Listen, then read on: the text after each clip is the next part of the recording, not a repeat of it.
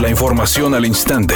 Grupo Radio Alegría presenta ABC Noticias. Información que transforma.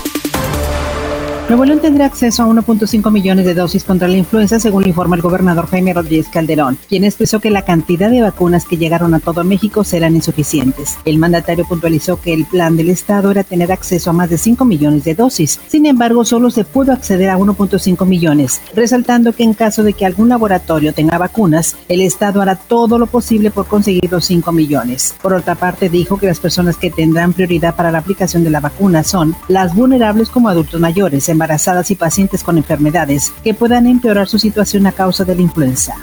La alcaldesa de Escobedo, Clara Luz Flores, confirmó que participará en los comicios del 2021, pero aún no decide el partido ni el cargo. Lo que tengo decidido es que voy a participar buscándole aportar valor a nuestro municipio, al Estado y al país. Lo que no tengo decidido es de dónde y eso es lo que estoy reflexionando es de dónde y cuál será el camino. El secretario de Hacienda y Crédito Público Arturo Herrera Gutiérrez anunció esta tarde que en el transcurso de la semana se dará el primer pago para la compra de la vacuna contra COVID, anticipando que será en el primer trimestre del 2021 cuando se inicien las distribuciones de los medicamentos, cuestión de vital importancia ya que la recuperación económica depende de la contención de la pandemia. Editorial ABC con Eduardo Garza. La vacuna contra la influenza es más que necesaria y sobre todo en este momento. En plena pandemia del COVID-19, tanto la influenza como el coronavirus pueden confundirse por los síntomas. Vacúnese contra la influenza, no se vaya a arrepentir por no tomar medidas preventivas.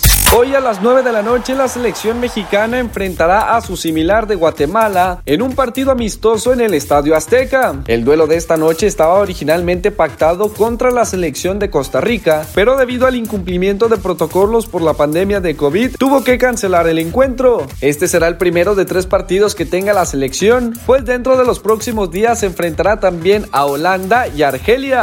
Gael García Bernal y Diego Luna pidieron al Congreso de la Unión que no apruebe el dictamen para extinguir los fideicomisos, incluidos Fidecine. Los actores mexicanos solicitaron en sus respectivas redes sociales el apoyo de sus seguidores para firmar una petición virtual.